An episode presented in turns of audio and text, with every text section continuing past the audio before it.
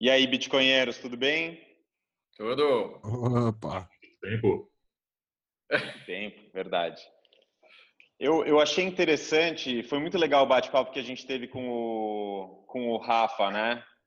É, sobre os bastidores de, de corretoras de Bitcoin no Brasil. É, curti muito.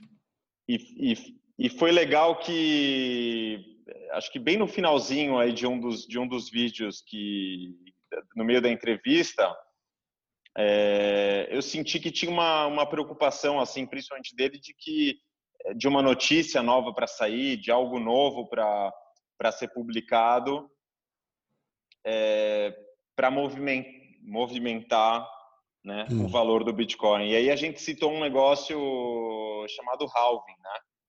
Pois é. Eu não sei se todo mundo sabe o que é halving, então eu queria, queria ver se a gente se a gente fala um pouquinho disso. O que, que vocês acham? Sim, claro. Pode ser? Podemos dizer que halving é, é um dos elementos mais importantes do Bitcoin, né? Que é ele que é esse elemento, aí, Alan, por quê? o tá elemento tá que faz o Bitcoin ficar escasso. É como se fosse uma, é como se fosse não, é uma programação incluída no, no, no Bitcoin que faz com que a, a o estoque a ser minerado seja cada vez decrescente, né? Cada vez mais decrescente. Então, conforme o tempo vai passando, o estoque a ser minerado vai diminuindo em exponencial, porque a cada 240 mil blocos, metade da, do incentivo é pago aos mineradores. Bom, aqui acho que vocês conseguem ver no meu no gráfico que eu, que eu abri aqui, é bitcoinclock.com, tá? Para quem quiser é, checar. Aqui é, ele mostra o reloginho que mostra quantos blocos faltam para o próximo halving, né? Aqui 446 dias, 7 horas e 19 minutos, ou seja, 21 de maio de 2020, falta pouco, falta menos do que parece. Um ano, né? Praticamente. É, e, e isso, isso pode mudar, porque como o block time é aproximadamente 10 minutos, essa, esse cálculo aí do próximo halving ele vai variando. Vocês vão ver, eu acho que ele vai ser puxado mais para junho, julho, até lá. Mas enfim, é só um palpite meu. Aqui, é, esse gráfico que mostra qual é a a previsão de estoque de Bitcoin, né? Então, é, nós estamos nesse degrauzinho aqui agora, quase indo para esse, não, estamos, perdão, nesse degrauzinho aqui, indo quase para esse degrauzinho, certo? Uhum. 6.25, ou seja, depois do próximo halving teremos a geração de 6.25 bitcoins a cada bloco, ou seja, a cada mais ou menos 10 minutos. Vou deixar Essa recompensa que cada minerador recebe em bitcoins quando, quando minera um bloco, né?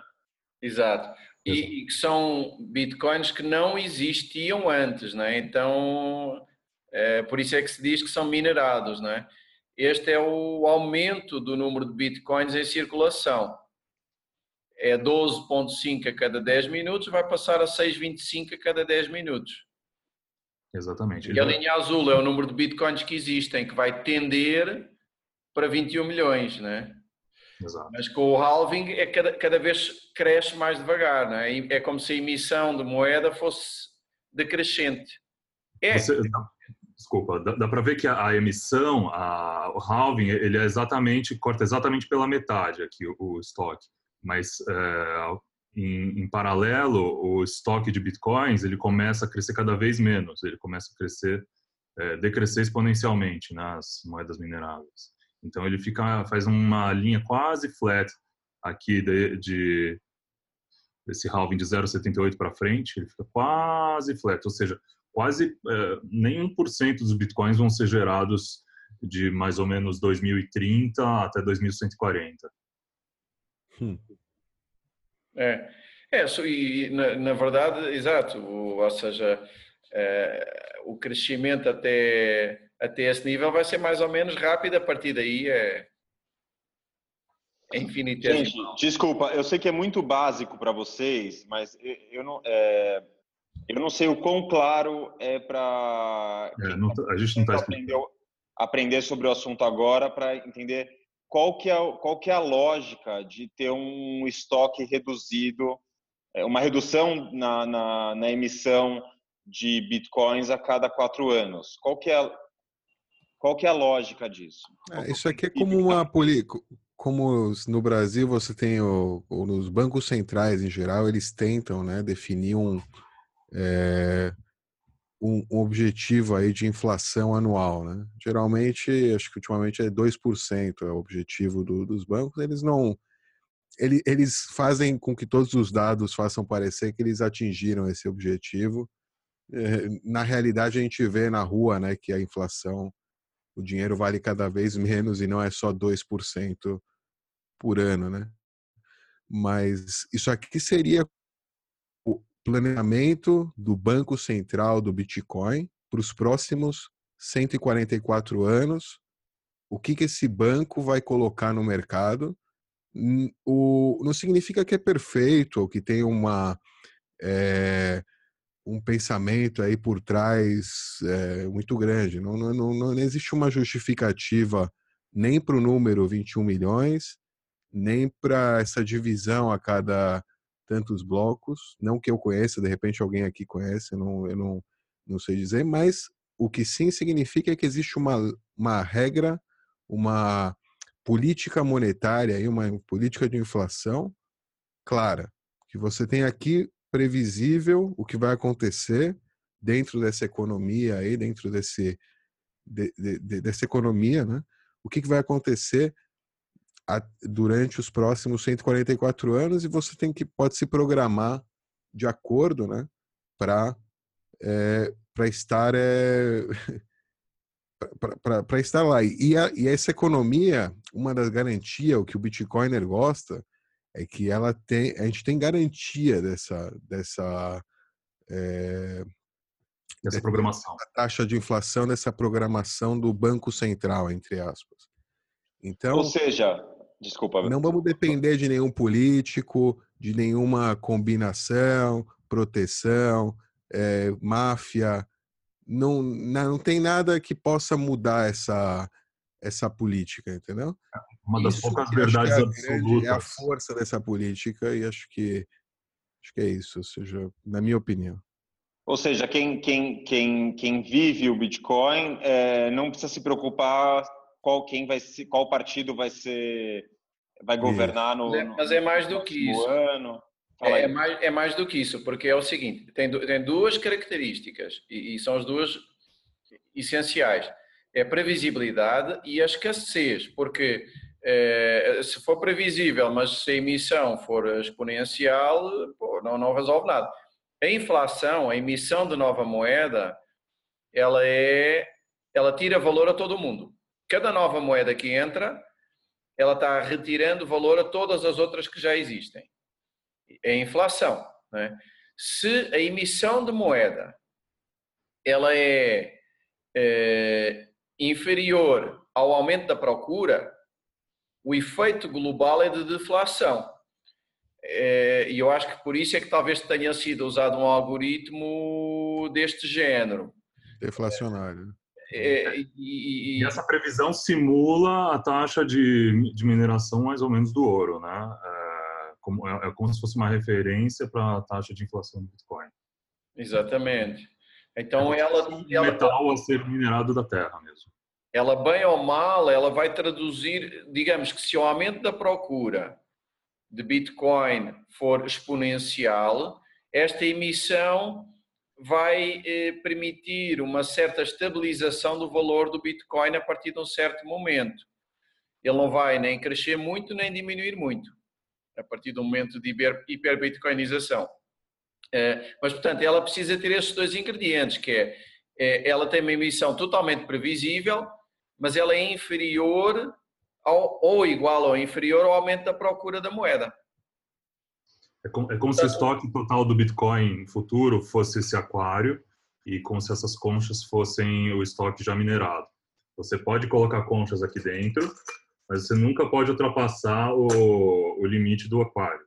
Então, quando chegar, você, você começa colocando bastante conchas, aí, de, de, aí passa 240 mil blocos, você começa a colocar um pouquinho menos. Aí passa e coloca colocar um pouquinho menos, até ele encher. Quando, quanto mais ele vai enchendo, menos você, menores as conchas que você vai conseguir colocar nele, entendeu? O importante é você nunca deixar ele. Como é que se diz? derramar. Sim. Obrigado, Alan. Eu acho interessante isso que o Becas falou, porque eu acho que às vezes pode passar batido é, a ideia que, de que a volatilidade do que a gente vê hoje no Bitcoin ela vai acontecer para sempre, né?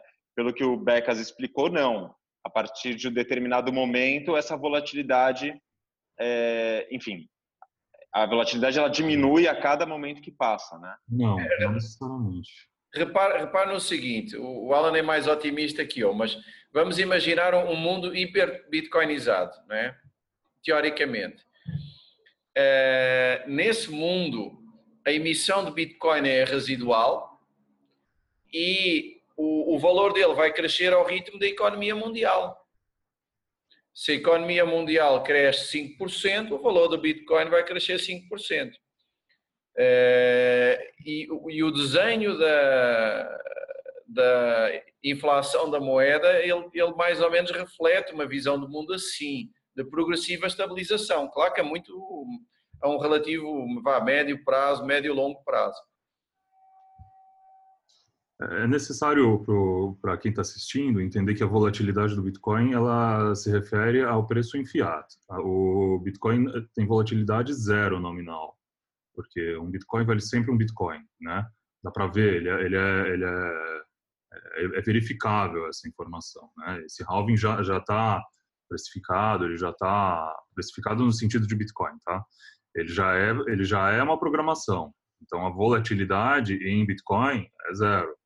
Volatilidade em fiat é que vai, é que pode acabar diminuindo por causa da, da programação. É, é, você levantou um ponto importante. Eu acho que de início talvez tenhamos eh, feito aí um pequeno desvio que é realmente como é previsível eh, o, o futuro já pode ser incorporado no presente. Portanto, é previsível e escasso é, essa inflação da moeda ela pode nem existir, porque ela já é incorporada no presente. O, o, houve uma altura que o, os bancos centrais têm muita dificuldade em fazer isso, porque se eles fizerem eh, regras previsíveis, eles são sujeitos a ataques. No Bitcoin é mais difícil, ataques especulativos, né? É mais difícil fazer isso. Uh, mas é, a, a, previsibilidade junto à escassez levam a uma incorporação da inflação já no momento presente. Ou seja, ela pode nem existir no futuro. É interessante isso, é verdade, Alan. Um ataque especulativo no Bitcoin geraria apenas um contra-efeito, né? Acabaria por fortalecer a rede, que acabaria atraindo mais mineradores ou mais participantes. Exato. O que já aconteceu algumas vezes. Né? Já aconteceu. Saiu sempre mais robusto. Agora, querem falar um pouco do halving e o preço? Essa, esse, esse tal efeito um pouco antecipado da inflação? Claro, a gente está aqui para isso. É da inflação, né? E também os mineradores já hoje em dia, você pode ver que existem já discussões, né? Preocupação e o que, que vai acontecer quando não tiver mais o, o, o, o reward, né? O pessoal hoje já está preocupado, né? Com esse futuro, porque é um futuro. Como a gente está falando, o Bitcoin a gente pode programar a economia para 2.200, sei lá, mais ou menos, já pensar como vai ser 2.200 do ponto de vista da economia. E os mineradores já estão preocupados com isso, apesar de que é, são preocupações, na minha opinião, acho que um pouco né, exageradas, ou até mesmo é, só estão tentando aí que você pague mais FIIs hoje por algo que está sendo subsidiado pela rede, porque é mais dinheiro para eles. É, são... eu, não sei se é tão exagerada, porque eu acho que o pessoal está tentando aproveitar que nós ainda conseguimos criar é, uma, um certo consenso, né? Acho que no futuro, quanto mais gente começa a participar do Bitcoin, mais difícil vai ser atingir consenso. Então, quanto mais mudanças puder é, fazer com o consenso que nós temos hoje, mais vamos mais tentar fazer. Os mineradores é isso, querem se beneficiar aí como classe para ter mais né, benefícios para os próximos 200 anos. É, só tomar cuidado do jeito que você fala, Dó, pode parece que os mineradores são um grupo, não, né? Não. único, é, não, sim. consenso no sindicato que tomam as decisões É, é, mas todo mundo que investiu numa máquina, que está aí conectado, quer ganhar mais, né? Quer ter mais. É, quer que o, o, retorno de investimento aí das suas máquinas seja maior. Não é um grupo, né? Mas eles trabalham, ou seja, para ganhar dinheiro. Ninguém está minerando Bitcoin porque... Mas é todo mundo? Não sei se todo mundo. Slush Pool também tá, também estaria fazendo lobby ou gerando ruído é, na comunidade para para ter uma, uma mudança a respeito disso? Não, se for se não, eu entendo. Sim, é verdade. Não é todo mundo. Não Sim. é todo mundo mas é a grande maioria. Antes do, antes do Becas é, correlacionar com o preço, deixa eu só mostrar aqui para quem está vendo a nossa tela. É, nós vamos para mais ou menos 1,2% é, por cento ao, é, ao ano, não, é, nesse próximo período. E logo depois, em 2024, nós vamos para menos de 1% de inflação, que é, é uma inflação um pouco menor do que a inflação da produção de, de ouro, se não me engano. Vamos lá, quase lá. Vai ficar mais raro do que o ouro para ser minerado, basicamente. Isso é uma especulação que. que... Não, não, isso, isso, é, um, isso é um fato. Não, não, não, não, não, não, não, não, Isso não é especulação, mas digo, o, o, o que você está querendo. O resultado. Qual é a especulação do resultado disso? Ah, tá. A especulação do resultado é que isso se correlacione com a valorização do, pre, do preço em relação ao fiat. Mas aí é, é o Becas que ia falar. Obrigado. Não, é, é que como há uma há um, um, uma escassez vá, maior do que o mercado está habituado imediatamente a seguir ao halving, né? Estamos habituados ao lançamento de uma dada cadência e há uma queda abrupta de um dia para o outro para metade. Isso afeta os mineradores, as finanças dos mineradores, como é que eles compram energia para conseguir continuar a minerar, mais equipamento. Então, é, é uma queda abrupta, não é que vai reduzindo a pouco e pouco. Num dia é 12,5, no dia seguinte é 6,25, para todo mundo. É, então, há um, uma espécie de aumento de, de, escassez por diminuição da inflação. E isso acaba por. Tem em todos os halvings anteriores, isso refletiu-se. No, na expectativa desse aumento de escassez, refletiu-se no aumento de preço, eh, começando mais ou menos um ano antes do halving, que é curioso, porque o mercado já vai antecipando, os, todos os atores do mercado já vão tendo essa informação em conta, e ele vai aumentando, aumentando, aumentando, e um pouco depois do, do halving pode ter uma diminuição e depois volta a aumentar. Ele faz um aumento por eh, vá, meias luas, não é? Isso não é necessariamente uma regra, isso é apenas um dado histórico é. observável e que a gente, enfim, como a gente já participou de alguns, a gente já, já percebeu. Mas pode é. ser que isso não aconteça também. Exato, há aquela história que diz rendibilidades passadas não garantem rendibilidades futuras, todos os bancos dizem, né? É. Imagina o seguinte, o, imagina que o minerador ganha hoje 12.5 bitcoins por bloco minerado, tá? E esses 12.5, imagina que cada um valesse mil, tá? Então ele ganha 12.500 dólares, tá? Com esses 12.500 dólares, ele precisa pagar ah, os custos de, os custos que ele tem para manter a estrutura dele e tem que ter o lucro dele, que senão se ele não tivesse o incentivo de ter lucro ele não participaria. Então, é, quando acontece o halving, ele precisa de no mínimo que o, que o negócio vale ao dobro para ele poder ter o mesmo nível de, de lucratividade. Se, se, o Bitcoin não estiver valendo o dobro em fiat, ele começa a ter um prejuízo. Então, é, é, isso que acaba puxando o mercado a valorizar o ativo. Então, o mercado percebe que o Bitcoin fica escasso, começa a comprar mais, porque, enfim, é, tem menos, né? Tem, é, ele é raro no mercado, é, gera escassez e, e, o preço começa a valorizar.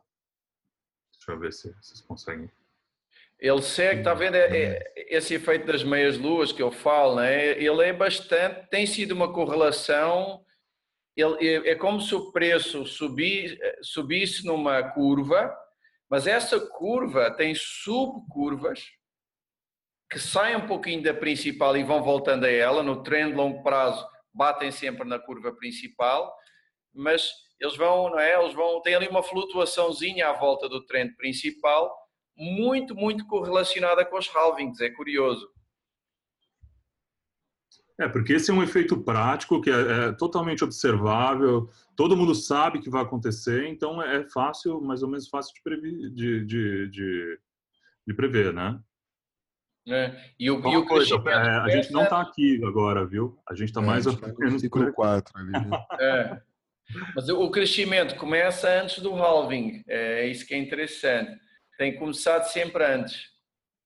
Se vocês virem, virem a parte de baixo da, não é, da, da parábola, ou lá o que é isso, é, é, é sempre um pouco anterior ao halving. Tem Olha isso, do segundo halving até, até, o topo, ele praticamente só subiu, né? Daqui até é. aqui. Ele, ele sobe um pouco, começa a subir antes do halving, depois sobe, sobe, sobe, sobe, sobe, e depois faz uma correção e, e vai subindo depois para o próximo. É interessante e tem uma correlação é, bastante boa no passado. E é por isso que a gente vê o preço subir tão exponencialmente também. As pessoas é, geralmente não entendem que a, o, o, estoque diminui pela metade, acaba secando em exponencial, né, o, o, o, total. Então, enfim, o pessoal às vezes não entende por que, que o Bitcoin valoriza, vai, de, de 3 até 20 mil dólares, né, tão rapidamente. Ih, acho que o Beca saiu.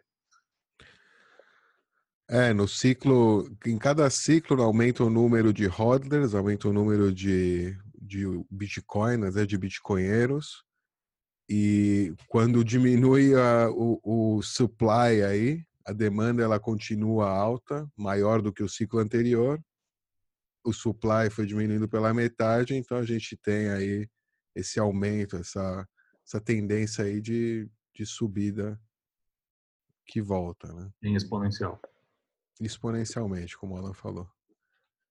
Muito legal. Eu queria, eu queria saber o seguinte: para quem quiser se aprofundar nesse assunto, é, na parte econômica, principalmente, é, alguma sugestão de leitura, algum livro que vocês recomendam?